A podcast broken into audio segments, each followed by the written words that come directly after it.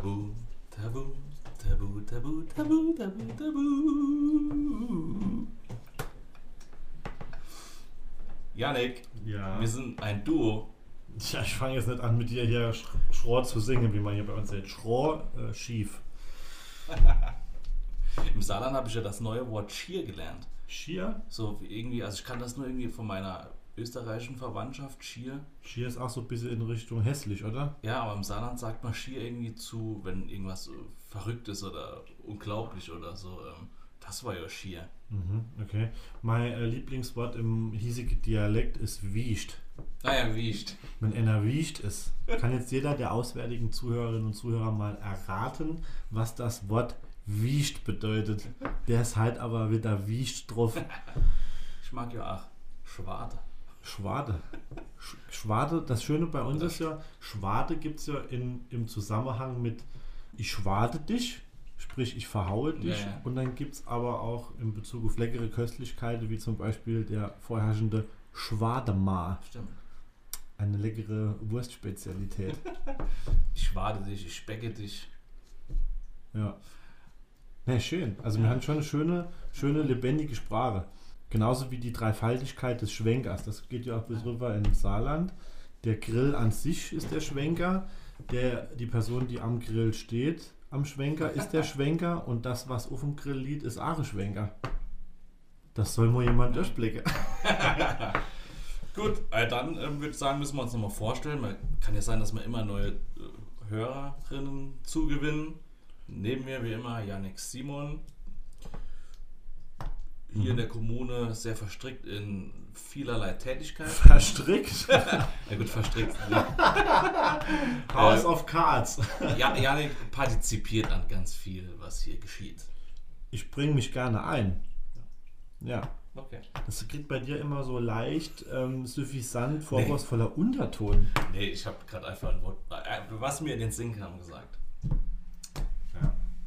Der gemeine Weltverbesserer äh, versteht das ja auch immer falsch, indem er dann Omnipräsenz und übermäßigen Aktionismus in die Waagschale wirft. Aber dem ist mitnichten so, sondern äh, es geht ja um gewinnbringendes Einbringen in die Kommune. Aber das führt jetzt zu weit. Genau. Ach dir das zu erklären. Du musst mich noch vorstellen. Ach so, ja, ich muss dich vorstellen. Ähm, ich darf dich vorstellen, mein lieber Jan, Kollege und Freund seit vielen Jahren. Zu meiner Rechten Jan Wetterauer, ähm, frühzeitig verzogen ins wunderschöne Saarbrücken, seines Zeichens Lehrer und Nauwieser Viertelbewohner und ja, so ist er. Mehr gibt es dazu nicht zu sagen. Genau. Und jetzt ein bisschen Musik. What's up?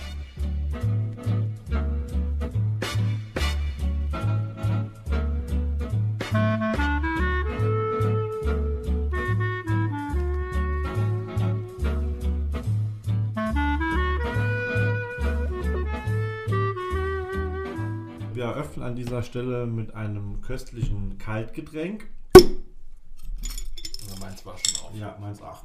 Man kann es ja mal probieren. Ein leichter Blub war zu hören. Ja, das ist halt. Show must go on. Was ist heute Thema? Heutes Thema Tabu. Hör auf bei mir auf die Spickzettel zu gucken. Also ich habe ja, das Thema für heute sind Tabuthemen.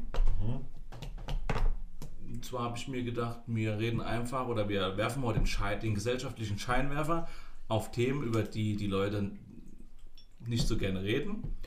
Von ähm, lustigen Themen bis ernsten Themen und überlegen dann gemeinsam immer, ob es bei manchen Themen mehr Sinn machen wird, mehr drüber zu reden oder ob es okay ist, wenn man den Ma- Mantel des Schweigens drüber legt. Mhm. Okay. Das Thema hast du dir ausgedacht, oder? Ja, Heieiei. Ja, weil es, da schwirren schon so ein, zwei Themen in meinem Geist, bei denen ich es einfach wichtig finde, die Leute für zu sensibilisieren. Ich denke, das kommen wir am Laufe des Podcasts dann drauf. Okay, gut, ich, ich sage mal aus dem Stegreif heraus, ich denke, was hier wichtig ist, auch zu unterscheiden, was war wann Tabuthema und was hat sich vielleicht auch einfach im Zuge der Jahre, der Jahrzehnte verändert. Ja, ja, absolut. Und mit welchem Thema schwebt es dir vor zu starten, mein lieber Jan? Auch vielleicht mit einem lockeren. Mhm.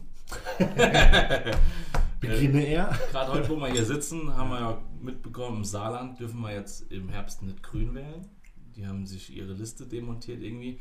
Aber es ist doch auch so was typisch Deutsches, nicht zu sagen, was man wählt, oder? Das ist auch so ein Tabuthema. Hm, Ich glaube, dass es viele Jahre ein großes Tabuthema war und zum guten Ton gehörte, das zumindest nicht zu öffentlich zu kommunizieren, außer natürlich, wenn man parteilich aktiv war, dann wusste man das ja ohnehin, äh, wen man wählt. Heutzutage fällt es den Leuten, glaube ich, gerade den Jüngeren, leichter, öffentlich sich zu positionieren, auch wenn sie kein politisches Amt innehaben. Ja. Ich glaube, frage mich immer, woran das gelegen hat, aber vielleicht hat es auch einfach Streit. Oder man wollte Streit zwischen Freunden vorbeugen. Es gibt ja auch, glaube ich, ja.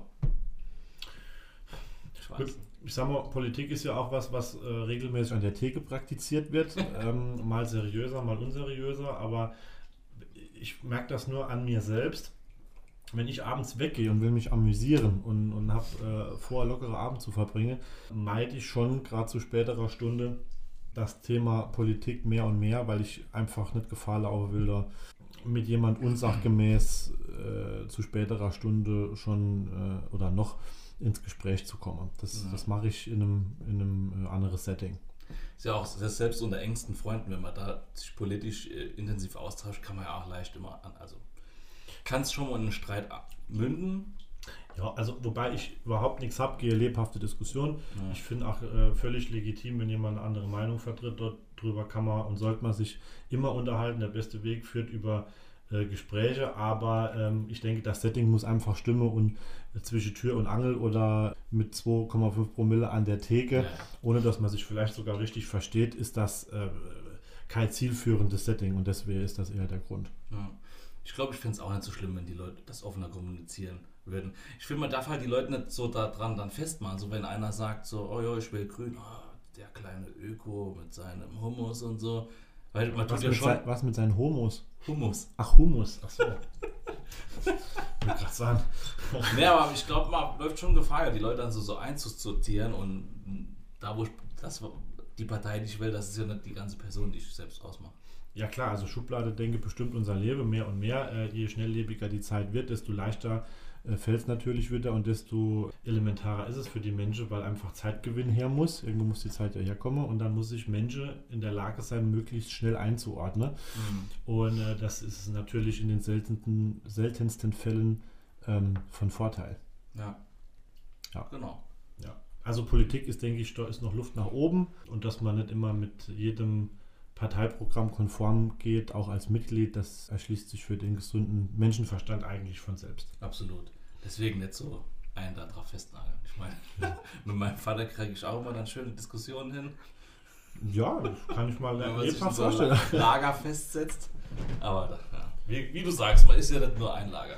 Ich, ich, ich finde den, den Spruch gut, was sich auseinandersetzt, setzt sich zusammen. Äh, aber wie gesagt, das äh, Setting muss stimmen und ähm, dann funktioniert das auch. Von wem ist der Spruch? Was? Der, der Spruch, von wem der ist? Von mir. Ja.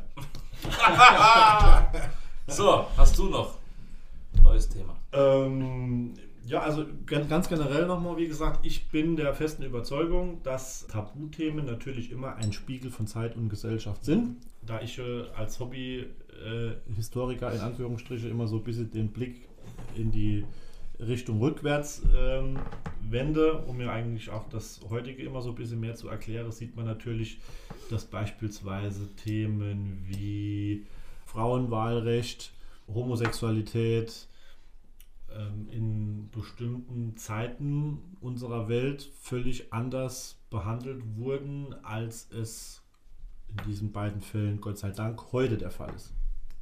Ja.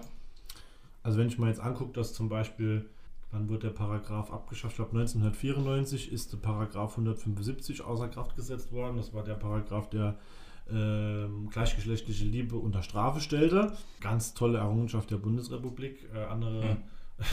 Länder waren doch viel schneller. Wir haben gebraucht von sage und schreibe 1800, ich glaube 84 bis 1994. Also nicht unbedingt ein Aushängeschild ähm, zeitgemäßen äh, Politiktreibens. nee. Ja, ich, ich verwende für Deutschland gern den Begriff Status Quo. Ja. Und ich sage mal, gerade in Bezug darauf, auf das Thema, um das als erstes mal ins Feld zu führen, bis dahin war das theoretisch, auch wenn es jetzt nicht mehr zur Anwendung kam, tatsächlich unter Strafe gestellt. Also wenn du deinen Lebenspartner, deine Lebenspartnerin öffentlich geküsst hast, wärst du theoretisch dann in, dem, in der Position, dass du Straftat begangen hättest. Und Mhm. das kannst du irgendwo nicht sein. Ja, ist und. Deswegen wird es tabuisiert. Über viele, viele, viele Jahrzehnte, natürlich unter der Nazi-Herrschaft, sprach gar keiner mehr darüber, weil im schlimmsten Fall Naja, äh, ähm, fandst du dich dann im KZ wieder. Ja, also das sind, das sind Themen, die waren natürlich dann auch Ausdruck der, der entsprechenden Zeit. ja, das ist eine Vermischung von gesetzlichen und gesellschaftlichen Tabus.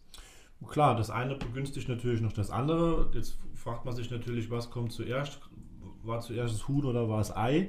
Äh, Hat die, hat die gesellschaftliche Meinung dazu geführt, dass die Gesetze angepasst wurden oder Mhm. wurde die Gesetze aufgrund einer politischen Einstellung so geändert, dass der Bevölkerung nichts anderes übrig blieb?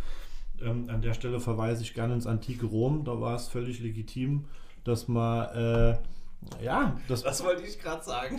Wieso?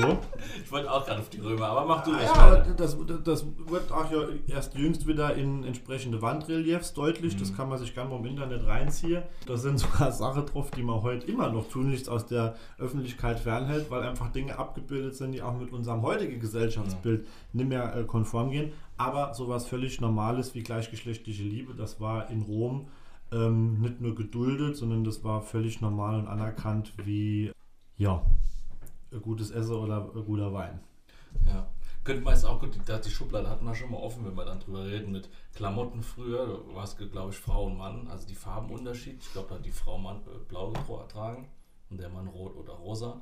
Das hat sich irgendwann umgekehrt. Wo war das? Ich habe das mal irgendwo in der Doku gesehen, wie sich das dann gewandelt hat. Wobei ich weiß, dass Senatoren ähm, in Rom zum Beispiel rot trugen. Ich glaube, also jedenfalls war es ja lange Zeit auch so, dass klar, Mann rosa ist tabu. Mittlerweile lockert sich das ja zum Glück nochmal. Wobei ich finde rosa so hässlich. Also, Es kommt Entschuldigung. drauf an, Lavendel, Lavendel ist auch eine schöne. Das ist ja nicht rosa. Lavendel ist ja nicht rosa. Ich kann das nie unterscheiden, so pink-rosa ist das. Es geht doch mehr, Lavendel geht doch mehr in Richtung lila. Ja. Aber du weißt, was ich meine. So Klamotten, Wahl und Farbe, das sind ja auch so Tabuthemen, die lang, wo man lang so geschlechtermäßig. Ja, natürlich.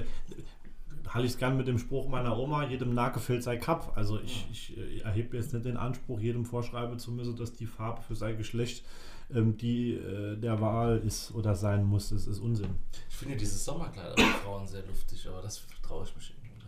Was? Die Kleider, die Sommerkleider bei Frauen, die sehen so gemütlich aus. Das Aha. Sommerkleidchen. Ja. Könnte ich mir doch auch zulegen. Du willst jetzt das Sommerkleid. Vielleicht. Mir fallen heute lauter Sprichwörter ein. Da halte ich jetzt wieder gerne mit meinem Vater. Alles, was extrem ist, ist nichts. Aber das widerspricht dem Spruch mit der Narrenkappe. Ja, aber ja, jedem nah gefällt sein Cup, aber das heißt ja nicht, dass jed Cup auch schön sein muss. Ja. Nee, also Ästhetik ist natürlich was, was äh, ganz individuell ist. Ich denke, das kann jeder für sich selbst beurteilen, was er da attraktiv findet und was nicht. Im Endeffekt ist natürlich der Wunsch eines jeden Freigeists und finde ich auch Demokraten, dass man Toleranz übt, auch wenn einem etwas nicht gefällt. Auch das muss man einfach mal, finde ich, klar auf den Punkt bringen, weil das wird im Moment so zum Tabuthema. Man darf überhaupt nicht mehr äußere, wenn einem etwas nicht gefällt oder wenn man äh, eine andere Meinung vertritt, weil man dann direkt Angst haben muss, in eine Schublade gesteckt zu werden, in irgendein Extrem. Ist Ja, das völlig verstehe, egal, jetzt, ob es. Öko ist, rechts, links oder was weiß ich, aber ich muss doch in der Lage sein, eine Meinung kundzutun, die vielleicht nicht unbedingt Mainstream-artig konform geht und solange es sich nicht irgendwie gegen Menschenrechte richtet, ähm, dass das immer noch ein gewisses Maß an Akzeptanz findet. Weißt du, wie ich meine? Ja, klar. Also ich finde schon, dass es legitim ist, dass man sagt, das finde ich jetzt nicht attraktiv. Ja, absolut. Gut. Ich muss nur an die Folge echt gendergerecht denken. Das ist ja auch, das sind ja nochmal Tabus. So, ähm, äh, Frau wird keine Handwerkerin und Frau trägt Pink und der Mann gefälligst. Also, aber haben wir ja schon thematisiert. Das sind ja auch Tabus, die, sich- die mittlerweile aufbrechen, sich liberalisieren. Ja, das ist ja auch gut so. Wie gesagt, früher unter Nazis und Mhm. Konsorte, aber auch schon im Kaiserreich, als so auch schon dieses ähm, männliche Idealbild eines starken Kriegers aufkam, so ähm, mit Haltung und preußischer Pickelhaube, da war halt die feministische Art etwas, das bei Männern überhaupt nicht gewünscht, geduldet und toleriert wurde, sondern da ging es um ein völlig anderes Rollebild, auch ein gesellschaftliches Rollebild. Und heute sehen wir uns in der Lage, dass man ganz normale schwuler Bachelor im äh, TV in der Primetime mhm. ausstrahlen dürfe und äh, es kommt zu sehr, sehr guter Einschaltquote. Ist ja auch interessant, wie sich Tabus geschichtlich wandeln. Ich weiß noch, ich habe mal gelernt, wenn als der Fußball nach Deutschland kam, galt als unmännlich und, und, und, unpatriotisch und undeutsch. Der war so, es war so wilde Rauferei und dann hat sich auch irgendwann gewandelt. Das hatten wir auch schon mal in einem Thema, gell? Achso, oh, sorry, da habe ich Nee, also gut, dass ich nochmal drauf hinweist. War auch der gute Film von Daniel Brühl doch. Ah ja, stimmt, da haben wir drüber geredet. Der diesen Schullehrer verkörpert hat, genau. Ja, und ich finde es halt auch immer, unabhängig jetzt von der gesellschaftlich gesetzesmäßigen Komponente, ist natürlich ein elementarer Anteil an Tabuthemen meiner Auffassung nach die Entwicklung der Kirche und des Christentums jetzt bei uns in erster Linie. Das kam natürlich auch hinzu. Also in Bezug auf Zölibat, so. auch auf, sind wir wieder bei der Homosexualität, aber ähm, auf ganz verschiedene Dinge, ja, auf denen die äh, Kirche massiv Einfluss genommen hat, indem es zum Beispiel so, es klingelte gerade das Telefon. Ähm, wo war ich genau? Einflussnahme der Kirche. Mhm. Ähm, dass es früher beispielsweise sogar ähm, so war, dass es als Tabuthema galt, bloß nicht ans, ans Licht und an die Öffentlichkeit kommen zu lassen als Familie, wenn beispielsweise deine Tochter ein Kind bekam oder schwanger wurde, obwohl sie nicht verheiratet war. Mm, ja, ja. Oder wenn äh, protestantische Mitglieder der Gemeinde in ein Liebesverhältnis eintraten mit einem katholischen Mitglied der Gemeinde. Also das muss man mm. sich aus heutiger Sicht mal vorstellen. Ähm, das waren tatsächlich Bestandteile, die unter Umständen dazu geführt haben, dass eine Liebe nicht verwirklicht werden konnte und das mal auseinanderging. War das früher so, dass man, wenn man verheiratet war, durfte man erst noch was Neues anfangen, wenn man geschieden war? Das, Ehe war ja früher schon so ein richtig krass. Oh, ja, aber es war halt auch wieder sehr männerdominiert. Also als Mann hast du eigentlich mehr Möglichkeiten, ja. die Scheide zu lassen, als als Frau. Und wenn der Mann sich Scheide gelassen hat, hat die Frau nichts gehabt. Das ging doch auch nur, wenn du Betrug oder so nachweisen konntest. Äh, ja, genau. So, okay, gut. Gut. Hast du noch was? Ich habe noch ein, zwei Themen. Also gerade so, ich überlege über Themen, also Themen, Themen, die tabuisiert werden, so durch die Gesellschaft, nicht gesetzlich unbedingt. Themen, die ich persönlich jetzt ja, mehr in, ins Licht führen würde. Ins Licht führen? Ja, Jan, führ uns bitte ins Licht. nee, vielleicht dann ein Thema, über das ich viel nachdenke, damit wir das jetzt einfach schon hier erwähnt haben, ist so ein Thema. Ich denke viel Krankheiten, vor allem geistiger Natur oder generell schwerwiegende Probleme, zum Beispiel in der Familie, weil ich das Gefühl habe, dass man solche Sachen früher gerade oder vielleicht auch noch heute lang immer so intern in der Familie geheim gehalten hat. Ähm, vielleicht auch, weil man keine so Schwäche nach außen zeigen wollte oder zeigen wollte, dass man Probleme hat.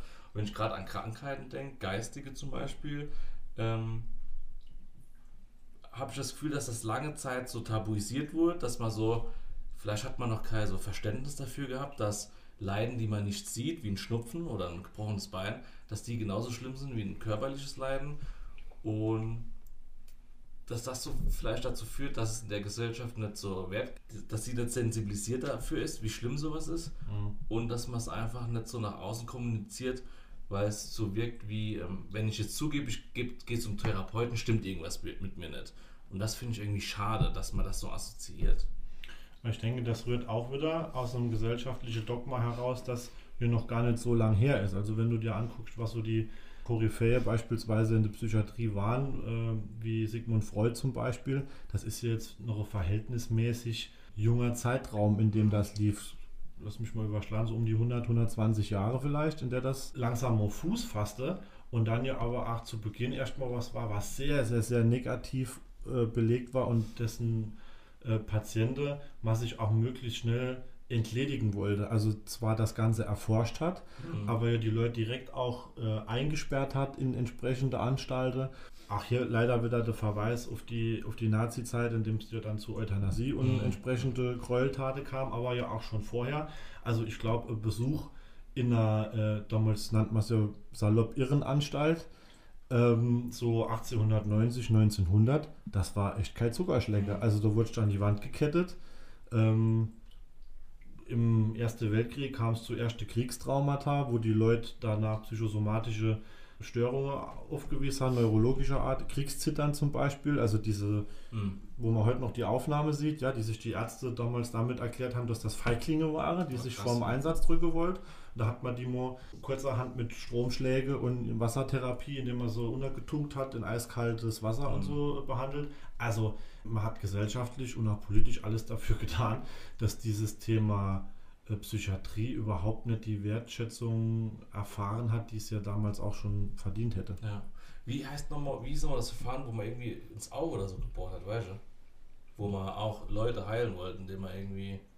Mm, nee, man hat ähm, ganz viele äh, verschiedene Versuche äh, gemacht. Man hat Menschen äh, Teile des Gehirns entfernt, um beispielsweise gut. übersteigertes Maß an Aggression äh, auszuschalten, beispielsweise bei Gefängnishäftlingen. Also da gab es die krasseste und, und widerlichste ähm, Forschungsmethode. Und das gipfelte natürlich dann im Bereich äh, äh, Drittes Reich, wo man dann wirklich alle Grenze verlor und hat dann da äh, einfach losgedoktert. Leider beruhe bis heute einige medizinische Erkenntnisse auf der Zeit, weil man natürlich daraus auch das eine oder andere erfahren hat. Ja. Ja. Ich habe gerade eine Serie gedacht von Netflix, das, die war auch nicht gut. Hat Ja. die nämlich auch so umgedoktert. Was wollte ich sagen? Ähm, genau, Begriff Psychiatrie oder auch geschlossen oder so sind jetzt schon Sachen, wo man irgendwie so direkt eine negative Konnotation hat. So, ähm, da laufen dann die Verrückte rum und wollen dir Steine verkaufen, was weiß ich. Aber es ist ja. Was Verrückte wolle dir Steine verkaufen? Keine Ahnung, ich muss. Machst du auf dem Edelsteinmarkt in Ida Oberstein oder was? das? Nichts gegen Ida Obersteiner. Entschuldigung, ich entschuldige mich offiziell an dieser Stelle.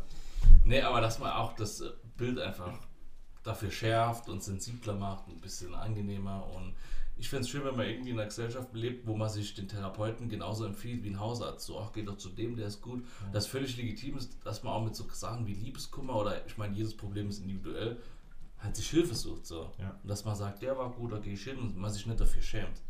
Also ich benutze ja sehr, sehr ungern die Vokabel normal, aber gerade in dem Fall, Mhm. äh, äh, interessanterweise, finde ich, wäre normal immer die richtige Begrifflichkeit, um das Thema zu sensibilisieren, weil wir, wir wissen heute, depressive Verstimmungen, depressive Stimmungslagen beispielsweise, um einfach nur kurz auf das Thema Depression zu kommen, sind normal. Also die hat jeder mal. Äh, ich auch, genauso wie du. Und ähm, bei anderen äh, psychische Krankheitsbilder ist es, denke ich, ähnlich gelagert. Die Richtung stimmt ja auch schon mal. Also der Gang zum Therapeuten scheint mir heute deutlich zumindest leichter, als es beispielsweise noch vor 40, 50 Jahren war. Glaube ich auch. Und auch, ja, da muss, müssen die Arbeitgeber auch damit spielen, dass sie da Verständnis haben, Verständnis haben für solcherlei Krankenscheine und auch Unterstützung, äh, Unterstützung, wenn jemand eine Reha muss und so und, Ja. oder länger ausfällt. Ähm, was wollte ich jetzt sagen, Janik? Jan, das weiß ich nicht, was du sagen wolltest. Das ist der ähm, Spontanität unseres Podcasts geschuldet, dass man sch möglichst schnell reagiert. Ich habe aber gehört, du hast gestern ein klein wenig über den Durst getrunken. Möglicherweise ist darum die Hirnaktivität heute etwas reduziert. Da ist so viel, da, ey, da müsste ich schon fünf Fässer trinken. Ich hatte übrigens heute schon äh, ähm, als Schöffe Gerichtsverhandlung und war schon auf Kreisvorstandssitzung, mein lieber Freund. Und hatte nur 10 Minuten Zeit, mal ein paar Spaghetti zu essen. Ich habe auch ähm, meine Urgroßmutter besucht im Altenheim, Mhm. habe ein Baby gehalten, bin von einer Generation zur nächsten gesprungen. Ich habe innerfamiliär, Vollgas gegeben. genau, Wahnsinn! Wahnsinn! Genau. Auf was ich eben hinaus wollte, ist mir eingefallen. ist auch, glaube ich, dass ich hab, vertrete das Plädoyer, dass man sich mehr über Probleme austauschen muss oder soll und auch wenn man sich über solche geistige Probleme austauscht, dass man irgendwie mehr dafür sensibilisiert wird, wenn man im Freundeskreis so sich austauscht. Was hat man für Huddel und wie geht man damit um? Weil ähm, haben wir auch, man kennt ja auch eigene Beispiele in der Vergangenheit auch aus ähm, dem Umfeld oder auch man kennt ja immer Beispiele. Und ich glaube, da war ich persönlich früher auch nicht so für den Umgang. Oder ich habe zwar Sachen nicht verstanden oder wusste nicht damit umzugehen. Mhm. Weil ich, dass die Leute einfach lernen, wie gehe ich damit um, wenn es einer anderen Person schlechter geht. Und dass ich dann akzeptiere, dass, keine Ahnung, Leute sich anders verhalten oder weniger melden, keine Ahnung. Wobei ja es so ist, dass ja gerade in der heutigen Zeit persönlicher Kontakt, also so empfinde ich es auf jeden Fall, immer schwieriger und rarer wird, beziehungsweise die Kids das schon von klein auf eigentlich gar nicht mehr so lernen. Weil ich sag mal, wenn du willst, dann ziehst du dich in deine Blase zurück, Ja. kommunizierst nur noch digital. Und das kann mir erzählen, wer will. Ich bin zwar kein Psychologe oder Psychiater, aber zumindest als Ergotherapeut ja nicht ganz fachfremd, dass das dazu führt, dass du im gesteigerten Maße irgendwann sozial einbüßt, Fähigkeiten einbüßt. Und wenn du Akzeptanz, Toleranz beispielsweise auch für psychische Krankheitsbilder oder für Schwäche entwickeln willst, dann Mhm. brauchst du ja schon die Fähigkeit der Empathie und Ja. die erlernst du ja nur im direkten Kontakt mit dem Mensch und nicht über Bildschirm. Kann man die Brücke gerade Ja, ja, ein bisschen klar, klar, habe ich Ja, du sagst gerade sehr angestrengt beim Nachdenken. Mein Lehrergesicht. Ne, Ich will nur damit sagen, es ist nicht immer alles Fortschritt, was neu ist, sondern manchmal brauchst du Rückschritt, um einen Fortschritt zu erreichen. Also ich denke, dass die, die äh, Fähigkeiten zur Empathie, zur Mitmenschlichkeit heute deutlich wichtiger sind, auch im Berufsbild, als das frühere vorangestellte oder bis heute vorherrschende Thema der puren Leistung auf Akkord beispielsweise. Genau. Deswegen, und ich wollte halt dafür sensibilisieren, also dass man einfach den Umgang irgendwie lernt, dass wenn ja, ein Mensch sich zurückzieht, weil es ihm schlecht geht, dass ich das nicht persönlich nehme oder auch nicht fälschlicherweise vielleicht noch Druck mache, Ja. weil es einem nicht gut geht. ja. Das, das darauf wollte ich hinaus. Individualsensibilisierung je nach äh, Mensch. Ja. Umsetzt. Habe ich das, das, ist- das war jetzt spontan. ja. Hoffentlich habe ich es mitgeschrieben. Leistungsgesellschaft ist ein kleiner, süßer Übergang auch zu meinem Berufsfeld. Ähm, Ich habe ja jetzt als Berufsschullehrer nicht so viel mit Eltern zu tun, aber es ist mir nicht ganz fremd. Und es gibt ja, wir leben, also für mich leben wir schon so eine Ellbogengesellschaft und habe mittlerweile schon das Gefühl, dass es darum geht, ja, möglichst gut zu sein und möglichst viele, keine Ahnung, ins Abitur zu geleiten und ja, dass vielleicht so Schwäche oder Durchschnitt sein, das wird auch so ein bisschen tabuisiert. Es wird alles, also ich habe so das Gefühl, es gibt so verschiedene Extreme. Entweder einer muss immer ganz richtig gut sein. Wenn das nett ist, hat er vielleicht irgendein Problem, den schleppen wir dann direkt zum Arzt und hoffen, dass der Ergotherapeut oder was weiß ich, der Therapeut sagt, ja, der hat was, dann kann ich die Schwäche erklären. Oder Schwäche wäre gänzlich verschwiegen. Also das eigene Kind, das wird, kann nicht zugegeben, also es wird, äh, das hat kein Problem, dem geht's gut. Aber du hast ja gerade selbst gesagt, warum werden Schwächen? Warum ist es eine Schwäche, wenn ein Kind nicht, ähm, sag ich mal jetzt, die, die, die objektiv äh, staatlicherseits festgelegte Qualifikation für ein Gymnasium aufweist? Das hat für mich nichts mit Schwäche zu tun, sondern diese Schwäche, die kam mir dadurch zustande, dass ich irgendwann gesellschaftlich anfing, dieses System ähm, Dreizügigkeit Schule in Frage zu stellen und dann damit anfing, das zu werten. Weil ich Mhm. erinnere mich, und das sehe ich ja selber im erweiterten Freundes-, familiäre, auch im Bekanntenkreis und auch gerade bei Menschen, die jetzt schon äh, etwas älter sind als ich, aber auch von, von, von Mitschülern. Bei uns gab es ja auch noch das System Hauptschule, Realschule, Mhm. Gymnasium, dass das Menschen sind in der Hauptschule, die heute genauso äh, hoher Lebensstandard haben und genauso akzeptiert sind und genauso mit einem sozialen Status versehen wie jemand, der aufs Gymnasium geht.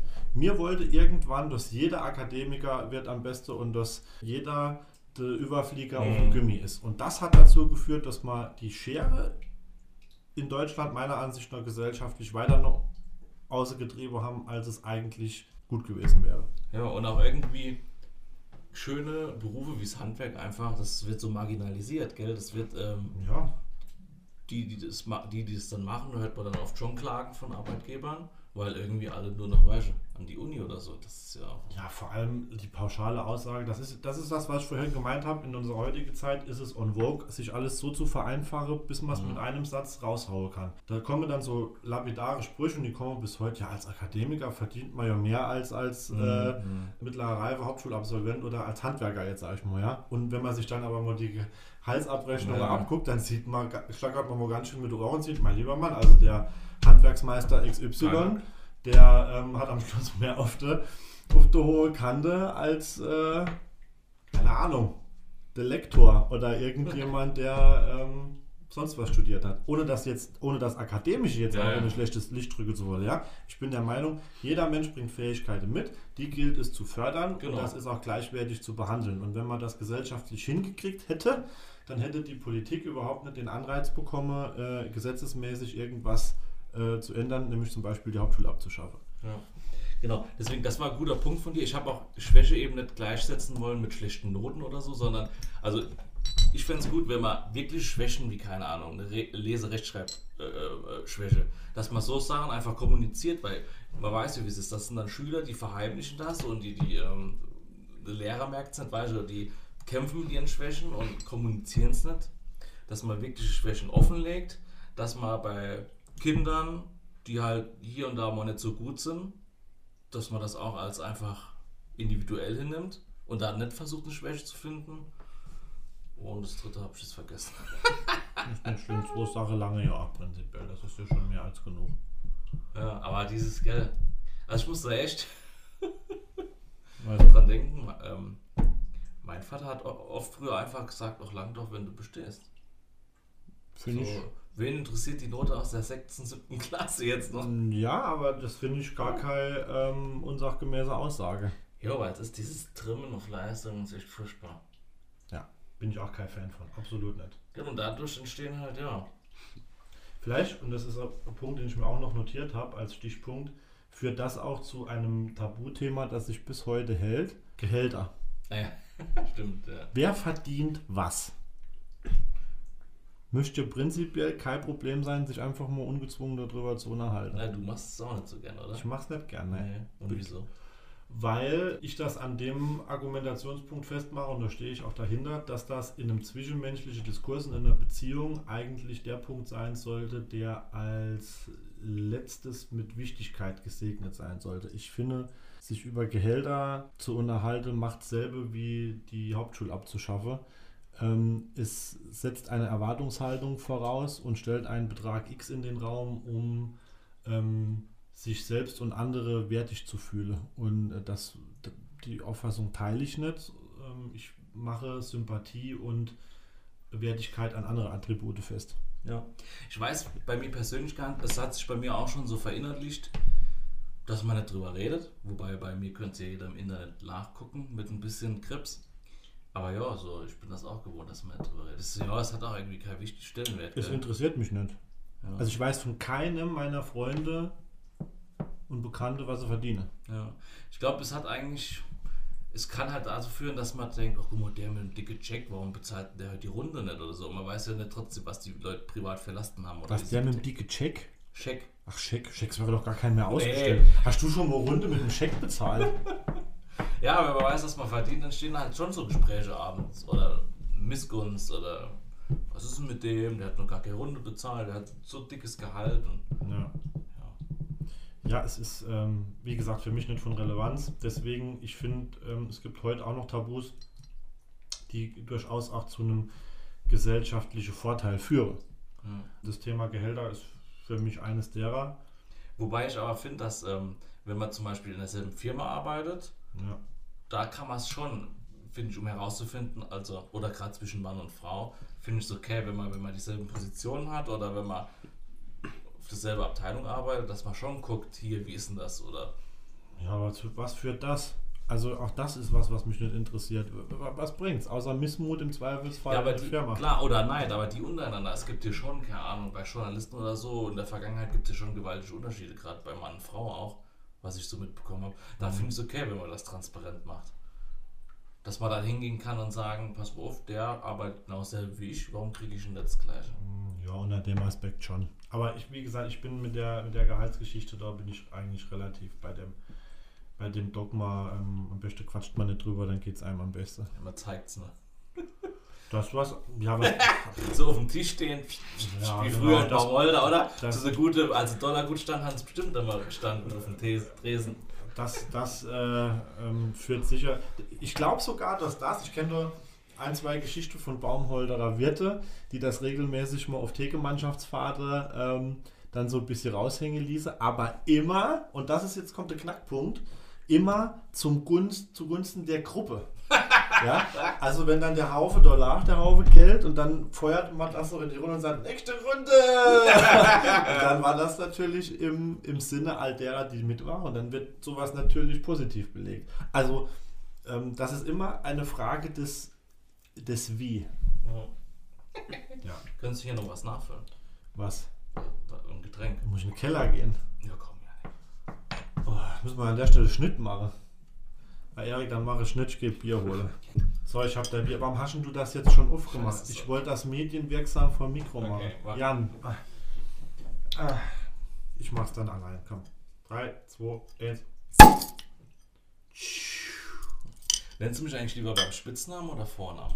Spitzname, Wetzname. Warum ich da heute oft Jan, gell? Mhm. Hab ich, mach, mach, ich nochmal nie. Komisch, vielleicht sowas Väterliches. Ja. Aber ich habe kein so Daddy-Syndrom oder irgend sowas. Also das ist. Äh, Achso, von mir aus väterlich. Ja. Ja, naja.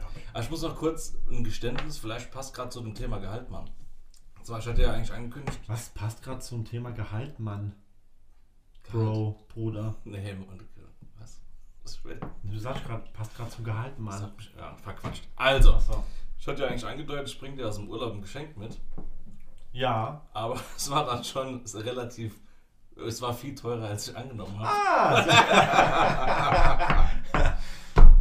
Ja, das war so selbst gezeichnet aus so einer kleinen Kunstwerkstatt und ich habe nicht gedacht, dass das Teil so teuer sein wird. Wir, wirf mal einen Betrag in den Raum. Was bin ich dir wert? nee, nee. hau mal aus jetzt. Was kostet sowas? Boah, das hat so 80, 90 aufwärts. Was? So hat das so. Das sah aus, als wäre das irgendwo aus so einem, aus so einem äh, Kinderbuch für äh, äh, Tierkinderbuch ausgeschnitten oder so. Das hat, war Nee, die war schon teurer. lithografisch, hat, war äh, selbst fabriziert. Ja, ja. Nee, alles gut. Zukünftig von mir auch nur noch Geschenke unter 80 Euro.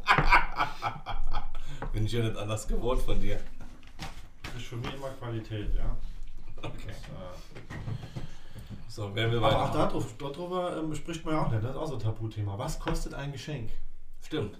Man, Ja, geh, man man, puttelt- man ja. immer den Preis ab. Du machst zunächst mal, und wenn er noch so fest dran ist, du, du schmierst das so lange mit Seife, Lauge in, bis die Finger fast abgeribbelt sind, aber Hauptsache der Preis ist weg. Gell, so man, man will da, so der eigene Wert für den Gegenüber, will man irgendwie so Ja. feststellen, was Ja. so Quatsch eigentlich. Und wehe, es passiert nur irgendjemandem, dass der aus Versehen dran Ja, gell. Und du, du würdest lieber dann hinspringen und das Geschenk demjenigen nochmal aus der Hand reißen, aus Ja, dem ja. Fenster werfen, als dass du preisgibst, was das äh, Objekt mal gekostet hat. Gell, das ist echt schade. Aber mittlerweile, ich lasse es auch dran, gerade bei Klamotten. Ich bin froh, die Leute tauschen ihr Kram dann um, wenn es nicht gefällt, als. Weißt du, was auch ein Tabuthema ist, fällt mir auch gerade in. Einfach mal sagen zu können, ich hab keinen Bock. Also angenommen, dich fragt ein Freund, ähm, komm, ich bin gerade in der Stadt, wir gehen mal zusammen Eis essen oder spazieren Ja. oder sonst was. Und bevor der eine oder andere sagt, oh, ich meine jetzt nicht. Oder ich, ich meine jetzt kein Gespräch oder so, ah nee, ich hatte es halt gestern im Bauch. da sprichst du ja, der Experte spricht hier. nee, ich mach das nicht. Oh, du, Nee. ja, nee. Nee, nee, nee, nee, Du nee. sagst, nee, das stimmt nicht. Du, Was? Nee, nee, es ist also, äh, also ich mach das. Früher schon eher. Nee, also um jetzt mal ganz realistisch, natürlich mache ich sowas auch mal. Also das wird aber dann daher, und das denke ich ist auch in der seltenste, äh, in der in den meisten Fällen so, dass man ähm, den anderen nicht kränken will. Ja, nicht enttäuschen will, gell? Also nicht im Zuge von äh, aus einer Bösartigkeit heraus, sondern dass man halt aufgrund von auch guter Erziehung, aus Freundlichkeit dann eher sagt, ähm, ja, ich, ich habe heute keine Zeit oder es geht nicht oder so. Genauso wie du bei einem hässlichen Geschenk sagst, oh, ist toll. ja, ja, genau. Und dann steht es verpackt im Keller oder du ver verramschst es auf Ebay. Ja, ja. Das habe ich aber auch schon früh abgelegt. Mei- Meine Oma hat mir damals mal eine, so eine alte Holzfäller-Weste gekauft, geschenkt und ich fand die halt nicht so geil. Dann hat sie nachher gesehen, wie mein Vater damit rumrennt und rief, Jan, sag doch das nächste Mal, wenn es dir nicht gefällt, dann kaufst du was anderes. Oder es stimmt ja auch. Ich gebe auch mittlerweile oft bei Geschenken die Rechnung mit, weil, weil ja, ja. was soll das in der Ecke verstauben oder am Schrank? Nee, ich finde das gut, aber ich, ich, äh, ich kann es schon nachvollziehen, warum der eine oder andere mit dieser Offenheit hadert. Und das also im Prinzip, und da muss ich jetzt kurz nochmal äh, Rückbezug nehmen, äh, wenn ich auf irgendwas keine Lust habe, dann formuliere ich das natürlich so, dass es gesellschaftskonform ist, aber ich mache schon zum Ausdruck, dass das jetzt der falsche Zeitpunkt ist und schiebt nicht irgendeine äh, aus der Luft gegriffene Tätigkeit vor. Also Das sage ich, das sage ich ist nichts. dann gib doch mal ein Beispiel. Ich denke gerade an früher, wenn es, keine Ahnung, als wir noch sehr jung waren, wenn es ums Fahren oder so ging oder gerade abends. So. Wie wenn es ums Fahren ging. Ja, Freitagabends, wenn dann, keine Ahnung, jemand muss fahren oder vielleicht musst du fahren und dann Mhm. so, oh, Ich bin doch oft, ich, gut. ich bin doch oft gefahren. Ich weiß es. Ach, selbstverständlich bin ich oft gefahren. Das, ist- das ist Unverschämtheit. Also ich bitte den, die Zuschauerinnen und Zuschauer dieser, ähm, dieser Propaganda Ja. von, von rechter Seite hier keinen Glauben zu schenken. Das war in den seltensten Fällen der Fall. Ich bin, ich bin oft gefahren. Ähm, räumlich gesehen von rechts, hoffe ich. Ähm, Ja, natürlich. Ja, ich finde es aber auch, nicht. ich finde es auch sympathischer, wenn Leute offen sagen, es haben auf irgendwas keine Lust. Ich kann damit irgendwie besser umgehen, weil man merkt einfach, wenn Leute rumdrucksen. Und dann hocke ich vorm Handy und denke, jetzt schreib doch einfach, dass du keinen Bock hast. Und wei weißt du, was ich noch witziger finde, wenn man was abmacht und man merkt irgendwie, oh, an dem Tag ist man saumüde. Hm. Und dann schreibt man miteinander und pirscht sich schon so vor. Und dann merkt man, der Gegenüber ist heute auch sehr müde. Und dann dauert es aber noch so 20 Minuten, bis man sich darauf geeinigt hat, den Termin zu verschieben, weil es nicht jeder direkt Aber raushauen. man muss ja erstmal die Stimmungslage Ja, abchecken. genau. ne? So, ich hab heute Saubock. Ah, scheiße, ich komm doch mit. Aber nochmal, ist das nicht eigentlich was, also Tabu so bist du schon, aber eigentlich doch was sehr positiv belegt ist? Weil es, wie gesagt, ich bin der feste Überzeugung, es hat primär den Grund, rumzudruckse, den andere, weil er natürlich einem auch was wert ist, nicht zu bruskiere und ihm irgendwie schlechtes Gefühl zu vermitteln. Ja, das stimmt. Aber ich finde einfach so, dieses authentische, heute habe ich irgendwie nicht so Laune und ich glaube, morgen wäre ich ein besserer Gefährte. Ja. Und ich gebe natürlich auch ehrlich zu, an manche Tage, wo ich da nicht fahren wollte und habe vielleicht eine platte Reife oder Getriebeschade vorgetäuscht, dass ich dann halt einfach nicht fahren wollte, weil ich Lust hatte zu trinken. So. Äh, ja, ja. Das ist ja eine geile Brücke zum Thema Infrastruktur und bessere Bahnanbindung nach Baumholder. Ja. Hätte mir uns Fahrerei erspart. Ja. Das, Das, scheint für manche Politiker auch ein Tabuthema zu sein, weil das funktioniert bis zum heutigen Tage nicht richtig. Das Schön mit dem Bus nach St. Wendel, zack. Genau. Hätte uns viele äh, billige Ausrede im Freundeskreis erspart. Naja. Mir ist irgendwie gerade unweigerlich noch das Thema, ein Thema in, irgendwie in den Kopf geflattert, geschwebt. Ja. Und zwar muss ich denken an das Thema so ähm, über die eigenen Emotionen reden, gerade wenn sie schlecht sind, weil das ist so gerade mit äh, gekoppelt an, ich habe heute keine Lust, mich zu treffen. Ja, so. Finden Sie, das ist ein Tabu? Ich finde, es ist schon so tabu. Oder ist es zwischen Männern ein Tabu? Oder rede ich mir das, bilde ich mir das nur ein, dass man einfach zugibt, dass man traurig ist? Oder dass man sagt, oh, den Film fand ich schon traurig? Oder Also Mensch, ich bin verärgert? über Gefühle zu reden. Ja. Ähm, ich denke, dass das heute, wie gesagt, aufgrund der vorherangegangenen Beschreibungen in Bezug auf die ändere, äh, veränderte Wertmäßigkeit in der Gesellschaft leichter ist als früher, auch als Mann über Gefühle zu sprechen. Ähm, gleichwohl ist es aber, denke ich, schon so und man muss auch nur akzeptieren, dass es in der Natur der Dinge liegt. Mann ist Mann, Frau ist Frau. Ähm, da beißt die Maus halt immer noch keinen Faden ab.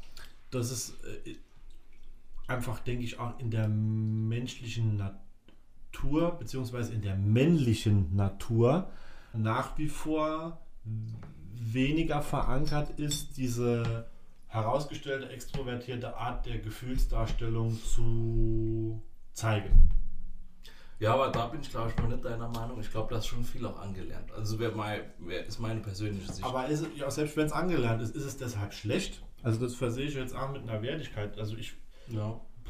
Ne, finde ich nicht. Es ist genauso wie mit, wie mit Kavaliersgeste als Mann. Also auf der einen Seite wird immer ähm, Gleichberechtigung auf alle Ebenen propagiert, aber ähm, dass der Mann den Stuhl zurück äh, beim Essen gehen, die Tür aufhält, den Regenschirm über dem Kopf aufspannt und dort für sich selber nass werden lässt und beim äh, Essen gehen dann die Rechnung bezahlt, ist nach wie vor flächendeckend gern gesehenes ähm, Kavaliersmedium und das finde ich überhaupt nicht negativ. Also selbst ich als homosexueller Mann mache das gern und auch aus freie Stücke, dass ich, wenn ich mit einer Freundin unterwegs bin und es fängt an zu regnen, ihr den Schirm aufspannen, gesetzt im Fall, ich habe einer dabei. Gibt's bei mir nicht. Ne, warum denn? Weißt du, die Frau hält den Schirm dann nicht, man wechselt sich ab. Die Frau trägt ihren Koffer. Koffer selbst. Das ist, nee, das, das, das ist wirklich was, wo wir zwei uns unterscheiden. Also ich, nee, nee. Er sagt mal jetzt im Urlaub, an einem regnerischen Tag haben wir uns immer abgewechselt mit dem Schirm. Und dann habt ihr euch beim Spaziergang gegenseitig die Schirme in die Wir Hand hatten ja gedrückt. nur einen. Ja, aber dann hat. äh, Ehrlich jetzt. Das ist doch- Ehrlich. Gott im Himmel. Also. Nee, Wir hatten nur noch einen Hund dabei. Die Person, die einen Hund hatte, musste nicht einen Schirm, weil beides ist immer so ein bisschen schwierig zu koordinieren. Aber das ist unterschiedlich. Ja, okay, damit kann ich mich noch anfreunden. Aber ich sage jetzt mal von der grundsätzlichen Herangehensweise an eine Situation. Jetzt gehe ich kurz nochmal zurück auf das Thema Gefühlsregung Ja. bei Männern. Ich selber bin auch so. Ich schätze mich als ein sehr ähm, emotionaler Mensch ein. So nehme ich mich auch wahr. Und ich glaube, so nehmen mich auch alle wahr, die mich gut kennen. Dennoch schaffe ich es. Und obwohl ich denke, ich dafür relativ talentiert bin, es manchmal nicht, das so authentisch wiederzugeben in der Situation, wie es innerlich im Mom- Moment in mir vorgeht. Das ist auch nicht angelernt, sondern meine Eltern haben noch nie besonderer Wert drauf gelegt, ob ich besonders männlich oder, oder, oder weiblich zu Werke gehe. Ich durfte auch immer äh, in der Puppe-Eck spielen, ohne dass da irgendjemand gesagt hat, äh, Janik ist jetzt vorprogrammiert verweichlicht. Aber es liegt nicht in meiner Natur und äh, ich denke, dass das ähm, schon bei vielen Männern noch so ist. Ja, ich weiß nicht, ich muss halt, ja, aber es gibt viele Beispiele, wie äh, Indianer kennen keinen Schmerz, so ähm, als man zeigt man, wenn es einem weh tut oder auf dem Fußballplatz wird man angefeuert, dass man möglichst ruppig rangeht und sich nicht so anstellt und ich weiß nicht, vielleicht. Aber ist das immer schlecht? Also beim Fußball. Äh, äh, was- es, ich finde, es, es ähm, umtarnt, verfälscht die Persönlichkeit. Weil zum Beispiel noch kurz, also zu meiner Person, ich habe auch, war schon immer emotionaler Zuschauer bei Filmen und habe das früher, glaube ich, eher verschwiegen, weil ich es nicht so zugeben wollte von Freunden.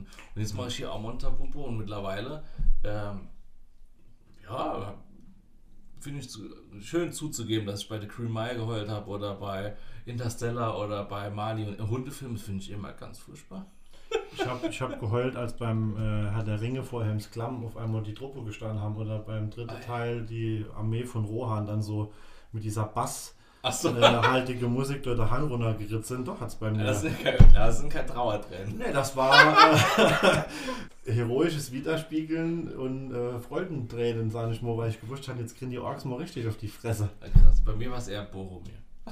Nee, also ich, um das jetzt mal nochmal aus der humoristischen Schiene so ein bisschen rauszuholen, natürlich scheue ich mich nicht dafür, in einem äh, gut gemachten Film oder in einer Situation, wo, wo es dann halt einfach so ist, dann Träne zu zeigen. Also im schlimmsten Fall, jetzt sage ich mal einfach bei einer Beerdigung, ja, da, da sehe ich überhaupt keinen Sinn drin, das irgendwie aus falschen Männlichkeitsattribute heraus zurückzuhalten, sondern dann, dann fließen die Träne und das ist nicht mehr als in Ordnung und auch gut so. Aber ich bin halt auch niemand, der das jetzt permanent zur Schau stellen muss, dass Männer auch heulen dürfen. Also das ist, das liegt halt natürlich nicht in meiner Art viel zu heulen. Naja.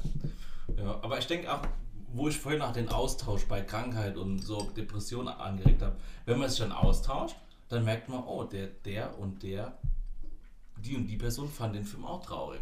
Und dann merkt man, ich bin jetzt mit meiner Heulerei oder meiner Emotion gar nicht so allein, weil ich der Austausch, das finde ich einfach so, finde ich wichtig. Ja, ja. Wobei ich gerade, wenn ich an Beerdigungen denke, Trauern in der Öffentlichkeit fällt mir nicht so leicht. Also ich könnte da nicht im Kino losflennen, wenn du alles neben mir hockst. Das ist mir dann irgendwie. ja soll, das ist ja das, was ich meine. Natürlich kannst du mal so, dass mir Träne die Backe runterläuft, aber ich fange ja dann nicht an, mir da ein Handtuch rauszuholen oder. Wenn du einen allein Film guckst. Ach nicht. Ich habe doch gerade gesagt, es liegt weniger in meiner ja. Natur, aber das macht mich nicht zu einem unemotionaleren Mensch und auch nicht zum weniger Mann oder mehr Mann und weniger Frau. Ich, so, ich dachte immer, du guckst genau mit so viel Herz, wie ich einen Film ist. Guck ich ja auch, aber das geht bei mir mehr nur inne. Achso, es gibt ja schon so traurige Filme. Ja. Green Mile. Ja. Still Alice. Super, Green Mile, ganz grandioser Film. Äh, Ich merke, wie es dann auch innerlich emotional pulsiert, aber deswegen muss ich schon nicht gleich raushängen lassen und die ganze, und die ganze Nachbarschaft zusammenschreie. ähm, nur weil du in Green Mile wieder irgendjemand auf die Maus gedreht Nee. ist. Also das ist. Aber mir mich geht es darum, einfach authentisch zu sein und es nicht irgendwie zu verstecken. Und Ja, das ist auch in Ordnung so. Ich habe nur mittlerweile das Gefühl, der eine oder andere äh, empfindet sich als überauthentisch. Bin ich wieder bei meinem Vater, alles was extrem ist, wird zum Problem. Ne? So, ähm, ich denke, wir sind langsam am Ende der Zeit, oder? Ja, gleich Fazit. Aber ja, über was hätte man noch alles reden können? Weiß ich nicht. Sexspielzeug, Sexspielzeug, Pupse am Tisch, ähm, Geschlechtsverkehr. Geschlechtsverkehr. Pupse beim Geschlechtsverkehr. Ja, Sexualität ist auf jeden Fall auch jahrelange Tabuthema. Also Beate Use sei Dank äh, und vielen anderen Aufklärern und Aufklärerinnen, die im Laufe der Jahrzehnte geschafft haben, dass wir uns heute flächendeckend frei übers der Halle dürfen. Ist ja auch äh, was Wichtiges, gerade auch gesundheitlich, wenn es ums Thema Verhütung untergeht, dass man drüber redet. Gell? Absolut. Hätte man frühzeitig damit angefangen, hätte man sich viel Leid ersparen können. Was? Nix. Wie? Ich dachte schon, er spielt auf mich an. Nee, nicht, nicht auf das Produkt einer, einer, einer, einer Liebe und das war überhaupt nicht so gemeint. Nee, in Bezug auf, auf Geschlechtskrankheiten zum Beispiel oder auch auf äh, HIV. Ja, also wenn ich angefangen hätte, frühzeitig homosexuelle, homosexuelle Liebe zu akzeptieren beispielsweise und, und ähm, ähm, egal wo HIV jetzt seinen Ursprung her hat, aber wenn ich damit frühzeitig angefangen hätte im Bereich Verhütung, ähm, das nicht in irgendeinem, in einer Apotheke unter einem Deckbegriff äh, irgendwie dann so unter der Theke durchgeschoben zu kriegen, sondern einfach ins Geschäft gehen hätte können und hätte mehr Kondome ziehen können, dann wäre das äh, in vielerlei Hinsicht gesundheitsfördernder gewesen, als es äh, damals der Fall war. Ja. Also ich bin froh, dass wir heute so ungezwungen äh, über das Thema sprechen können. Und praktizieren. Ja, praktiziere. Es ist gut, dass es dort das eine oder andere Tabu auch noch gibt. Also ich muss mir das jetzt nicht bei jedem äh, angucken, der das auf dem Marktplatz machen will. Das ist definitiv nicht äh, förderlich, aber ähm, dass man im, im gesellschaftlichen Umgang damit freier wurde, das ist jetzt für mich primär erstmal positiv belegt, obwohl man da auch jetzt philosophieren könnte in Bezug aufs Internet. Welche Auswüchse hat das mittlerweile, die das Ja. Ganze schon wieder in ein eher schlechtes Licht drücken, aber vom gesellschaftlichen Umgang her erstmal gut. Mhm. Ja, man könnte echt so, man könnte ganz viele Sachen machen. Nationalstolz. Früher das Thema, dass man aus allen Rohren nach außen trug. Und ich spreche jetzt doch eher mal wieder so in Richtung Preußen, Kaiserreich. Ne? Ähm, am deutschen Wesen soll die Welt genesen und lauter so ein Kram. Da war das Tabu, das nicht zu machen. Mhm. Und heute streiten wir uns über eingesessene Begrifflichkeiten, Feste und, und ähm, Themen und Vokabular, wo es vielleicht auch äh,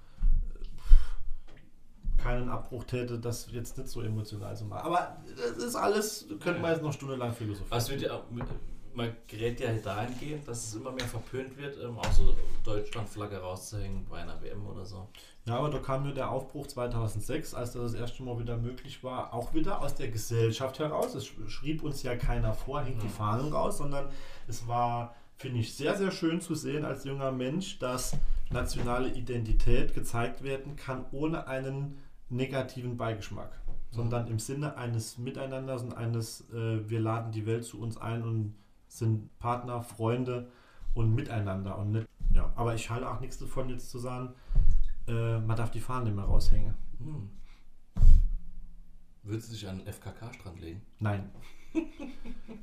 Ich will nicht sehen, was da rumläuft. Die wollen mit Sicherheit auch nicht sehen, was wie ich da rumlaufe. Also, weißt. ja, ich brauche es aber nicht. Individuelle Sache. Ich muss immer, wenn wir in Holland in Domburg sind, muss ich immer, um an den Hundestrand zu kommen und an mein äh, Strandlokal des Vertrauens, muss ich den FKK-Strand einmal Mhm. längs überqueren und das schult das Auge zur Anatomie und definitiv auch in mancherlei Hinsicht die Angst vom Älterwerden, ja.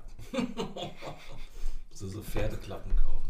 Ja, es wäre manchmal wirklich von Vorteil, ja. Da schwingt Zeug rum, das ist äh, jenseits jeder Vorstellungskraft.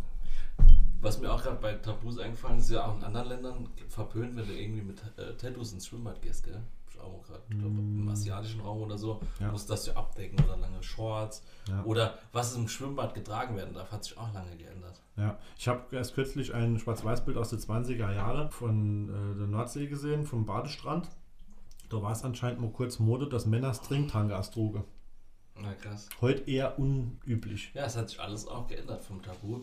Es war ja auch früher Tabu, dass Frauen zu viel na nackte Haut zeigen.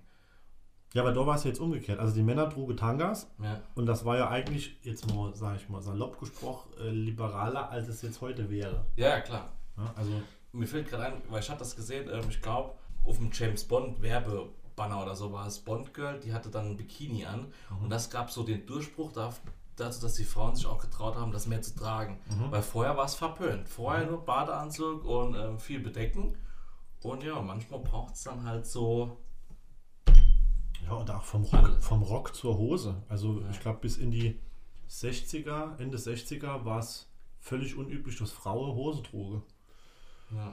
Das ist ja auch, weil ich, wir sind ja beide einfach für äh, Liberalismus. Jeder soll machen, was er will. Und Ne, ne, ne, ne, ne, ne, ne. Das ist, ne. Nicht jeder soll machen, was er will. nee, Ich bin ja kein Anarchist. gerade beim Anziehen. Weißt du, Ja, die aber- Leute nicht vorschreiben, was sie anzuziehen haben. Oder Nee. dass sie sich viel bedecken sollen. Oder dass der Rock übers Knie muss. Das war jetzt auch bei und Aber manchen möchte man es schon vorschreiben. Ja, ich meine, gerade bei Olympia war es ja auch mit den Beachvolleyballerinnen, die müssen ja immer ganz knapp sich anziehen. Und eine Mannschaft, ich weiß nicht, welche Nation es war, die haben gesagt, nee, wir haben keinen Bock hier immer als Frischfleisch die Pöhe zu zeigen. Mhm. Wir wollen längere Shorts. Und dann haben die ein, eine Strafe oder so bekommen. Das finde ich völlig in Ordnung. Das ist ja äh, wich- wichtiger gesellschaftlicher Aspekt. Aber äh, wenn ich in der Fußgängerzone in Trier sitze und trinke dort meinen Kaffee und da gibt es dann im Hochsommer schon Anblicke, wo ich sage, du wärst eigentlich nur beratende Funktion schon gut. Ähm, das muss nicht sein.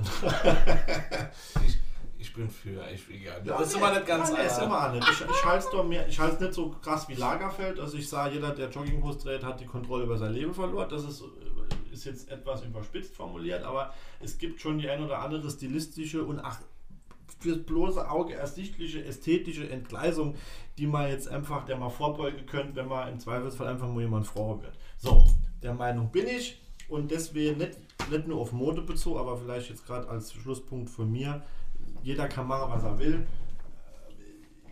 Nee. Im Dunkeln. Im Dunkeln, ja, genau. So, sollen wir vielleicht noch jetzt ein Fazit ziehen? Oder? Zieh du mal zuerst das Fazit. Ich muss das jetzt erstmal mit der modischen Entkleidung verdauen. So, Ladies and Gentlemen, jetzt bin ich. Abschlussstatement. Ähm, nochmal gerade zwei Themen wollte ich aufgreifen. Das eine war nochmal, also mein Appell an die Welt. Menschen sollen sich einfach, also ich finde es besser, wenn sich Menschen einfach viel mehr über ihre Probleme austauschen, dass nicht alles in sich rein oder in der Familie beerdigt wird, sondern dass man merkt, man kann vom Nachbar, von Freunden lernen. Vielleicht hat gerade der Nachbar um die Ecke genau dasselbe durchgemacht. Sei, ob es eine körperliche Krankheit ist, eine geistige Krankheit, eine Depression, ähm, ein Krebs in der Familie oder auch ähm, das sch schlimme Thema schwieriger Schla äh, Schwangerschaften, Schwangerschaftsabbrüche, dass man das einfach, ja, da merkt, es gibt viele Menschen, die Ähnliches durchmachen. Und dass man nicht denkt, man ist irgendwie alleine da. Und ich glaube, das hilft irgendwie. Die negative Medaille dieser Forderung ist natürlich, dass es in Deutschland zu wenig Therapieplätze gibt. Das ist halt leider so, weil es durch die Krankenkassen finanziell gedeckelt wird, dass man sagt, es gibt pro in der Fläche nur so und so viel Praxen und ich kann erst eine Praxis aufmachen, wenn jemand in Rente geht. Das heißt, Oma? Ja, Nicht erschrecken, wir haben gerade einen Podcast ja, hatte ich mir gedacht. Mach doch nichts. Wir wollten dir noch Bescheid sagen, aber du Ja, warst schon fort. Der braucht doch nicht Bescheid. Ich muss jetzt nur ruhig sein. Nee, alles gut, wir sind gleich fertig. Nichts. hallo, hallo. Es ist doch schön, wenn Besuch da ist, wenn ich nicht da bin. Wir begrüßen gerade an dieser Stelle äh, meine Oma Elisabeth. Oma, sagen wir gerade Hallo. Hallo? Wir haben heute das Thema Tabuthemen. Das ist was für euch, für mich nicht. Gut, So. viel dazu. Okay. Als Sitzungspräsident bei der BKG steht übrigens an meinem Platz Fasse dich kurz. Also, äh, ich will jetzt das jetzt, das ist mir wichtig einfach. Das heißt, wenn man geistige Krankheit ernst nehmen will und den Leuten ein angemessenes Angebot zukommen lassen will, dass jeder seine Probleme adäquat irgendwie behandeln lassen kann, braucht man viel mehr Praxen und Personal. Und das ist halt schade, dass Therapieplätze so wenig sind. Und auch gerade für Menschen, die dann vielleicht speziellere Leiden haben, die müssen schon weiterfahren, für einen Spezialisten zu finden, der auf diese geistige hm, Erkrankung irgendwie spezialisiert ist. Und das finde ich schade. Bist du fertig? Ganz sicher. Nicht, dass ich jetzt wieder dazwischen quatsch. Abschlussstatement heißt, man macht dann aber Abschluss. Genau. Ne? Ich wollte noch was zur Schule sagen, aber das passt jetzt nicht so rein. Machen wir beim nächsten Mal. Ähm, ich kann mich den letzten Worten des Herrn Wetterauer auf jeden Fall in vollem Umfang anschließen. Also gerade aus dem äh, therapeutischen Aspekt heraus fällt es natürlich immer auf, wie rar ähm, Facharztpraxen und auch gerade im ähm, psychischen Bereich gesät sind. Ähm, bundesweit, aber natürlich auch gerade bei unserem Land. Mhm. Da ist Nachholbedarf, das sehe ich auf jeden Fall so. Ähm, hat das ja jahrelang zum Beispiel beim Militär vernachlässigt. Äh, Rückkehrer aus Afghanistan und so weiter. Das darf doch mein beste Willen nicht wahr sein halt. Schon wieder das Telefon. Oma ist dran. So, die Oma ist dran. ähm, wo war ich? Genau, das bei Rückkehrer aus Afghanistan, ähm, Trauerbewältigung überhaupt nicht großartig ins, ins Gespräch kam und in den Fokus gesetzt wurde. Ich denke, dass da schon langsame Umdenken stattfindet, aber da ist auf jeden Fall noch Luft nach oben. Generell Tabuthema.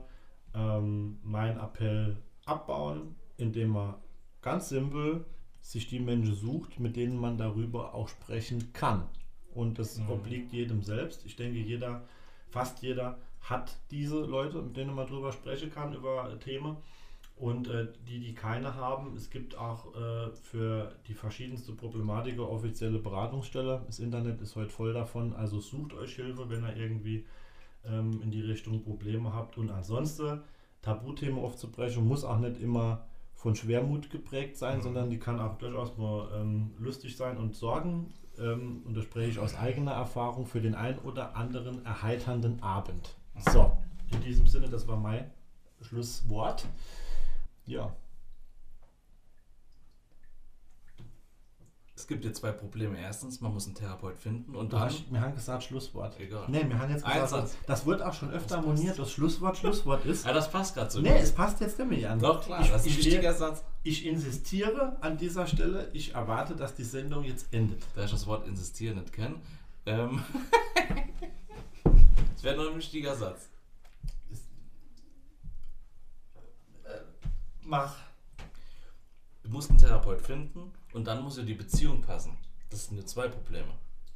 Ja, aber das führt jetzt schon wieder zu viel ins Therapeutische. Natürlich muss das Therapeute-Patiente-Verhältnis stimmen, aber du machst das Schlusswort kaputt gemacht. Mal wieder. Mit deinem, mit deinem ähm, Redezwang dran. Ich will das letzte Wort haben. Dann mach's auch jetzt. Ich habe unsere ganzen Zuhörerinnen sehr lieb. Ich auch. Und deswegen verabschiede ich mich jetzt endgültig ähm, in Richtung der Zuhörerinnen und Zuhörer mit einem freundlichen Macht's gut. Ein paar schöne, sorgenfreie Tage für euch. Wir hören uns alsbald wieder. Es grüßen euch der liebe und intelligente Yannick.